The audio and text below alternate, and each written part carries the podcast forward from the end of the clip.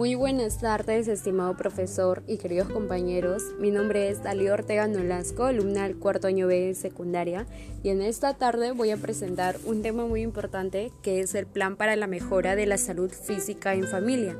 La pandemia ha ocasionado la disminución de la práctica de actividad física en la vida, la cual nos expone a problemas de salud como el sobrepeso y la obesidad la hipertensión o los males cardiovasculares que constituyen factores de riesgo.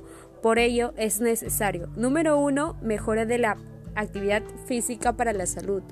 La actividad física reduce el riesgo de padecer enfermedades cardiovasculares, tensión arterial alta, cáncer de colon y diabetes. Fortalece los huesos aumentando la densidad ósea. Además, al realizar actividad física estamos eliminando las toxinas. Número 2. Mejora de la alimentación diaria para la salud. Se debe consumir frutas y verduras, tanto como sea posible todos los días. Consumir legumbres con regularidad.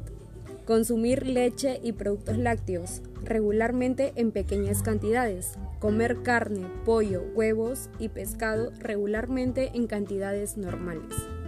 La Organización Mundial de la Salud, OMS, nos recomienda realizar actividades físicas. Asimismo, señala que un gran número de muertes puede evitarse si todos fuéramos más activos y si practicamos el plan de mejora de la salud presentado. Muchas gracias por su atención prestada. Nos vemos en un próximo episodio. Cuídense.